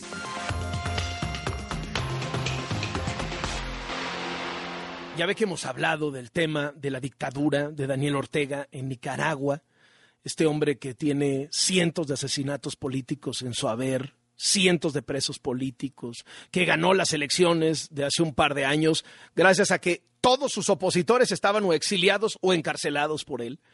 ¿Cómo está por cumplir dos décadas en el poder y se ha vuelto brutalmente, brutalmente sanguinario?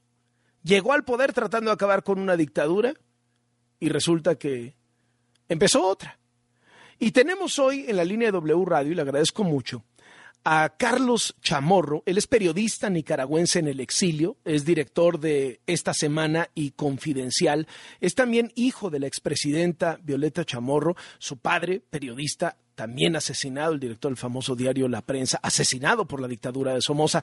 Carlos Chamorro, me da mucho gusto saludarle. ¿Cómo está? Muy buenas tardes. Bien, gracias, Carlos. Yo estoy en Costa Rica desde junio de 2021. Mi redacción confidencial ocupada por la policía y confiscada por la dictadura de Ortega. Y bueno, nosotros seguimos haciendo periodismo desde el exilio.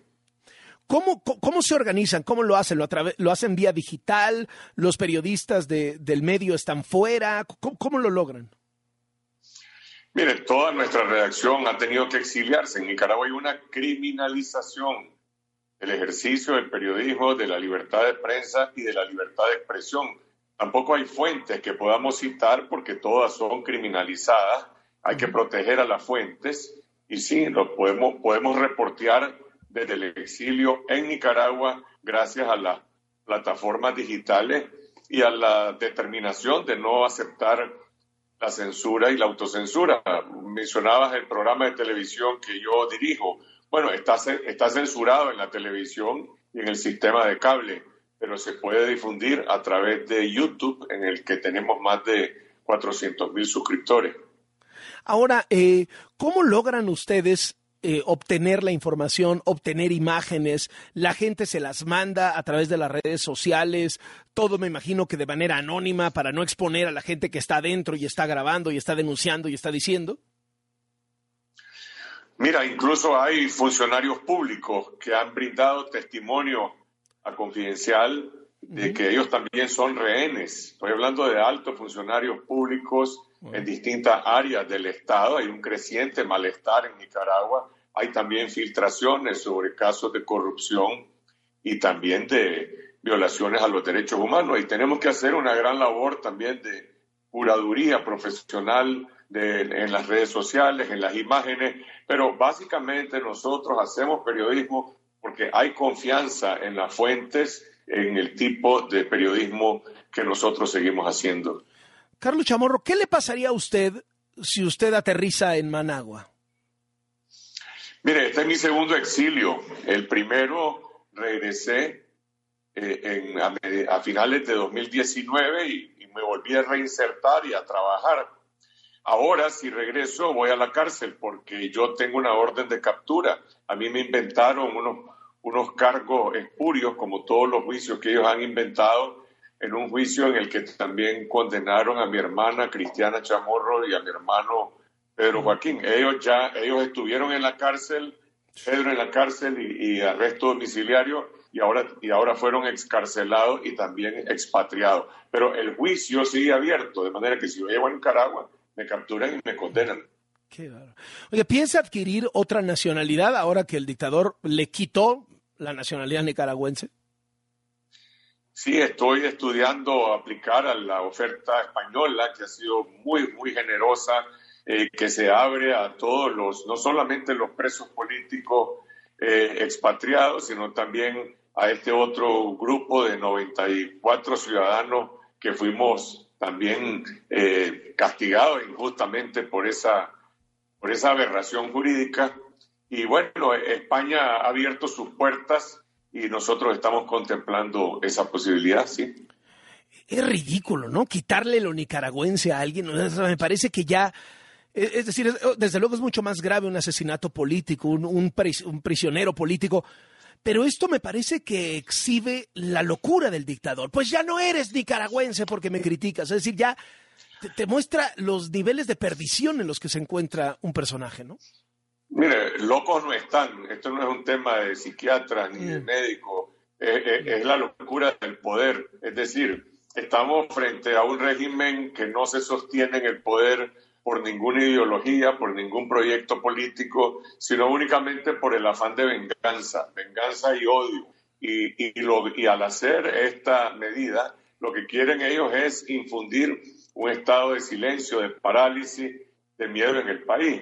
Miren, mi padre eh, fue condenado en la época de la dictadura de Somoza en un, en un consejo de guerra por el delito de traición a la patria. Por supuesto que lo, lo, condenaron por rebelión y le atribuyeron ese delito, pero ni siquiera la dictadura de Somoza se atrevió a despojarlo de su nacionalidad a sus enemigos políticos. Lo que está haciendo Ortega solo es comparable con lo que hizo el dictador Augusto Pinochet, que le quitó la personalidad al ex canciller eh, de Allende, Orlando Letelier, que después fue asesinado en Washington en un acto terrorista.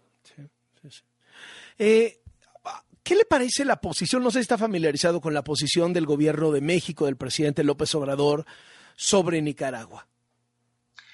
Mira, en Nicaragua hemos vivido siempre con una relación muy estrecha con México y con una gran también agradecimiento por la posición que tuvo en la época de la dictadura de Somoza, pues el Estado mexicano, el pueblo mexicano y el propio presidente eh, López Portillo y el canciller Castañeda, que lideraron parte de esa iniciativa latinoamericana para aislar a la dictadura y condenarla. Incluso llegaron a romper relaciones con la dictadura de, Ortega, perdón, de Somoza.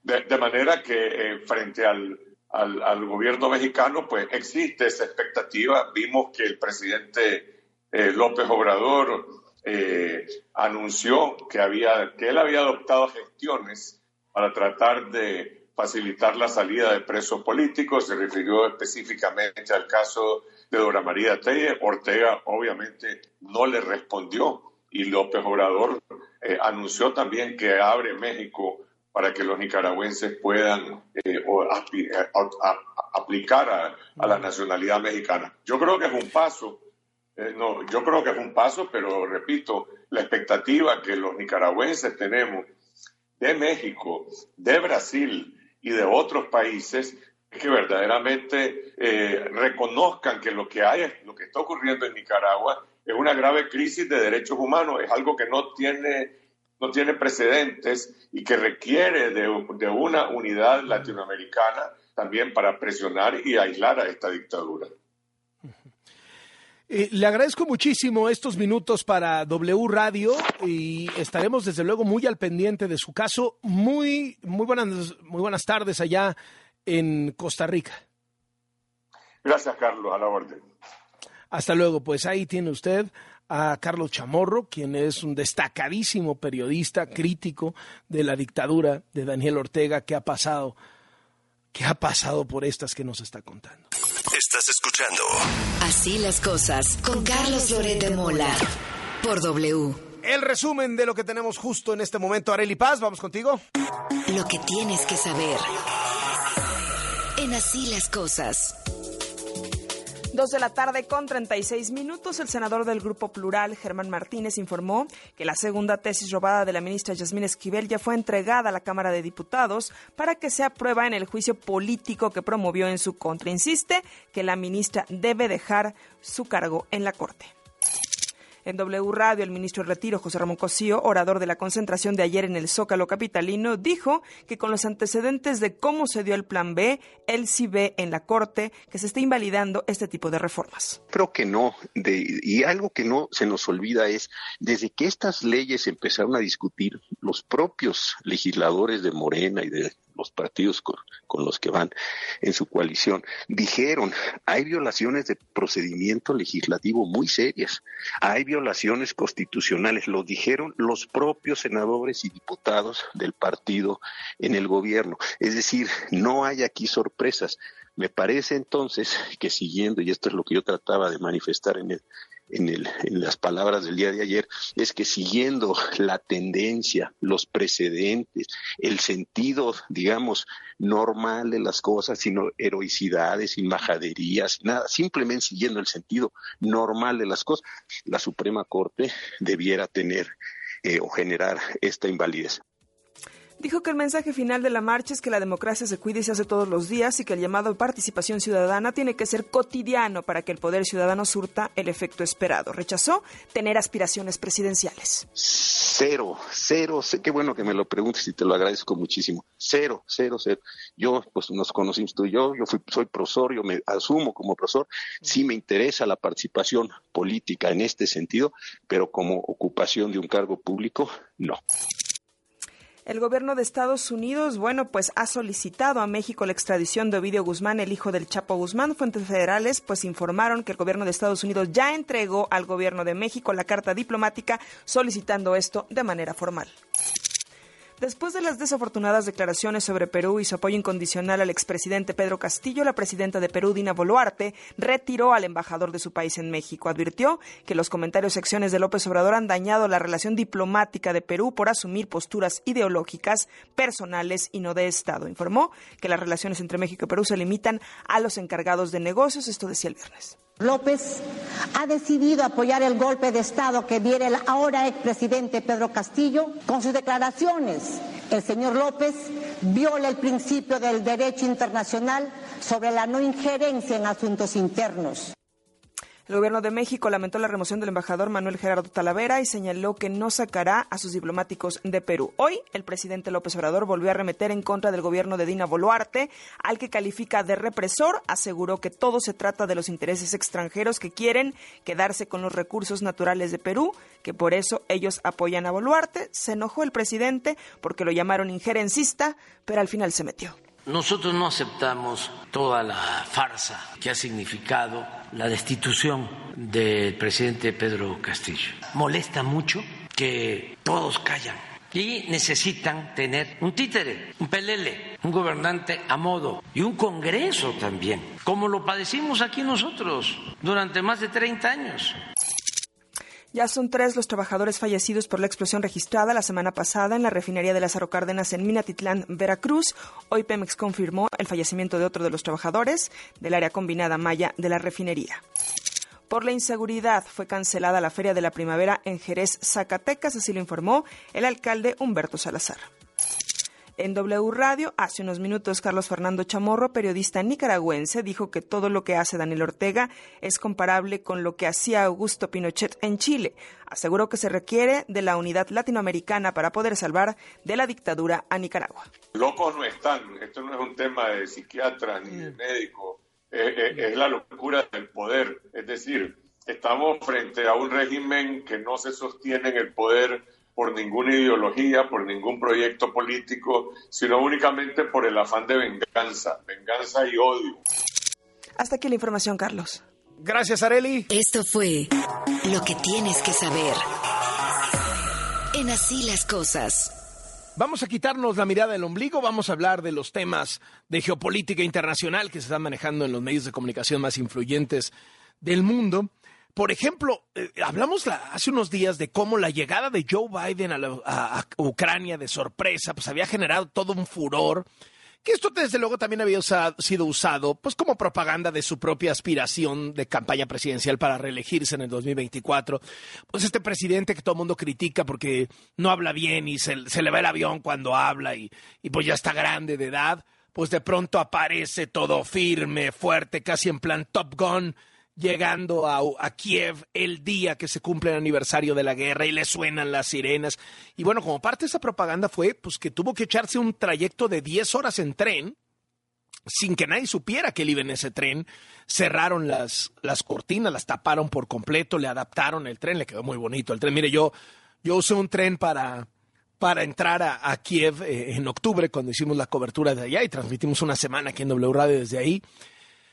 Eh, y se acuerdan, ¿no? Cuando nos cayeron los misiles ahí en Kiev, etcétera, etcétera. Bueno, fueron 14 horas de tren y no, créanme que no íbamos como iba Biden, ¿no? iba muy distinto, pero bueno, se usó como este presidente valiente y ahora resulta que el Washington Post pone en su portada algo que yo no había creído en la cuenta, pero un paralelismo bien interesante. Esto lo hacía Biden mientras Estados Unidos sufría por otro tren, el que se había descarrilado en Ohio y que ponía en riesgo la salud de 25, 35 millones de ciudadanos de los Estados Unidos. Entonces le reclaman a Biden muchos de sus rivales políticos, decir, no, pues saliste muy bueno para usar un tren de Ucrania, pero no te paraste aquí para tratar de solucionar el tema del tren que se descarriló liberando sustancias tóxicas en Ohio. ¿Cómo es la política? ¿Cómo es la política? Fíjese que New York Times pone unas cifras muy interesantes que tienen que ver con uno de los grupos migratorios más importantes, grupos de inmigrantes más importantes de su país, que son los inmigrantes de la India, de India. Dice, hace 10 años, en 2013, ciudadanos americanos descendientes de India tenían un representante en la Cámara Baja de los Estados Unidos 10 en total en todas las legislaturas de todos los estados y cero senadores. Hoy en 2023 tienes cinco representantes en el Congreso Federal, 50 legisladores estatales, la vicepresidenta Kamala Harris y dos precandidatos presidenciales del Partido Republicano. ¿Cómo ha ido creciendo la fuerza de de, este grupo poblacional. Fíjese que eh, Wall Street Journal tiene una historia tremenda en su portada, muy interesante, de cómo los ciudadanos rusos, sobre todo que están en, eh, digamos, en, su edad de, reproducción, ¿no? tanto papás como mamás, parejas jóvenes, etcétera, han huido de la Rusia de Putin y han encontrado puerto en Argentina. Nada más el año pasado llegaron 22 mil rusos a Argentina, la mayoría de ellos en sus 30, 40 de edad, y muchos parejas embarazadas, que tienen ya hoy por hoy hijos argentinos, porque Argentina les da la nacionalidad si naces ahí. ¿Y por qué? Pues porque obviamente no quieren que sus hijos nazcan en Rusia, no quieren que los papás de esos bebés terminen siendo reclutados por el ejército de, Putin, etc. Eh, Financial Times contó este fin de semana en su portada con una historia bien interesante de lo que están sufriendo muchas editoriales y pone el caso particular de, de pues lo que creo que es la más grande del mundo, que es Penguin Random House. Y resulta que ellos tienen los derechos de los libros del ultra mega archi bestseller Roll Doll, ¿no? Que es este cuentacuentos para niños americano, que es un clásico. Pero resulta que últimamente a Roll Doll le ha llovido, bueno, a sus herederos, les ha llovido porque dicen, oh, todos estos libros están llenos de referencias racistas y entonces eh, de estereotipos sobre los afroamericanos, sobre los asiáticos, eh, donde eh, hay muchas referencias muy políticamente incorrectas a la obesidad, a los problemas de género, bueno, a los, no problemas, a los temas de género, a los problemas, eso sí, de enfermedades mentales, etcétera. Y entonces se hacen unas ediciones revisadas de Roll Doll que buscan no ofender a nadie. Y entonces viene el contraataque porque muchísima gente dice también, o sea, así como mucha gente se quejaba de los libros originales, por todos estos, este, digamos, estas referencias que a la luz del siglo XXI se consideran ya racistas, etcétera. Dicen, oye, cuando lo escribió Roll Doll hace 50 años, pues esto era, era, el lenguaje común. Entonces lo revisan y dicen, no, esto ya quedó muy descafeinado. Y entonces, ¿qué termina? Santa Solución, va a haber dos ediciones. Si usted quiere leer a Roll Doll en su texto original, va a estar disponible. Y si usted quiere leer a Roll Doll en su texto eh, adaptado, digamos, a las exigencias del siglo XXI, también va a estar disponible. El New York Times, por cierto, lleva en su portada una historia de cómo eh, hemos estado escuchando últimamente que las grandes empresas de tecnología han estado recortando masivamente empleos y han dejado en el desempleo a miles de ciudadanos. ¿Qué dice el New York Times? Oigan, esto es un asunto de las empresas de tecnología. No está pasando en otras partes de la economía. Y pone de ejemplo una pizzería que durante la pandemia, pues se imaginará, fue mega deseada, ¿no? todo mundo quería las pizzas de ahí. Entonces el dueño de la pizzería siguió trabajando en la pandemia, contrató a muchísimo personal, pues por la expansión. Se acaba la pandemia, regresa a la normalidad y obviamente las ventas bajan, ¿no? Porque ya no está toda la gente encerrada pidiendo pizza todo el día. ¿Y qué hace este empresario? Dice, no, yo a ninguno de los que contraté como trabajadores permanentes los voy a despedir. Vamos a ver cómo lo hacemos, porque es gente muy valiosa, han jalado bien el negocio, tenemos que... Y entonces un poco lo que, lo que dice el New York Times es, estos grandes despidos están pasando en las empresas tecnológicas, pero no están pasando en toda la economía. Y dos historias más para cerrar, que están, digamos que bastante singulares. La primera del propio New York Times.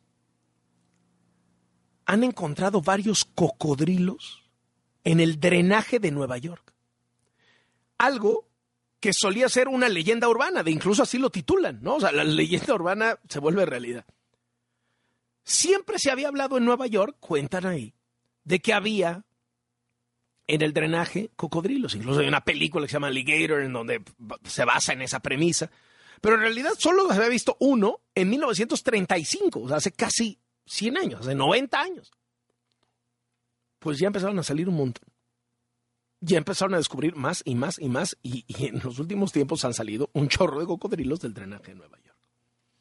Y de que me voy con la última, que es del Wall Street Journal, que es también una alerta. Ya hay bandas de criminales dedicadas a robarte celulares, pero habiéndose dado cuenta de la contraseña, o sea, digamos que tienen los ojos entrenados para detectar cuando tú pones tu contraseña en el celular detectan cuál es esa contraseña y entonces ya te siguen y te lo roban. Entonces, cuando te das cuenta, no solamente ya te lo roban, te lo sacan en un bar o ta, ta, ta, ya se dieron cuenta de tu contraseña e inmediatamente se meten al teléfono y usan las tarjetas de crédito que tienes cargadas ahí, o te bajan tus números confidenciales, etcétera, etcétera. Y cuenta la historia de una persona que le bajaron 10 mil dólares. Se lo robaron. Porque le robaron la identidad gracias a que descubrieron su contraseña cuando le estaba escribiendo. Uno piensa que no lo ven y no lo detectan. No, claro que lo ven y claro que lo detectan. Con esta alerta cerramos la mirada del ombligo el día de hoy. Estás escuchando Así las cosas con Carlos Loret de Mola por W. Con esto llegamos al final. A nombre de todos los que hacemos este programa, muchísimas gracias, Areli Paz. Gracias, coman rico. Muchas gracias, querido duende. Muy buenas tardes. Gracias, Charlie. Buena tarde. Soy Carlos Loret de Mola. Buen provecho. Nos escuchamos mañana.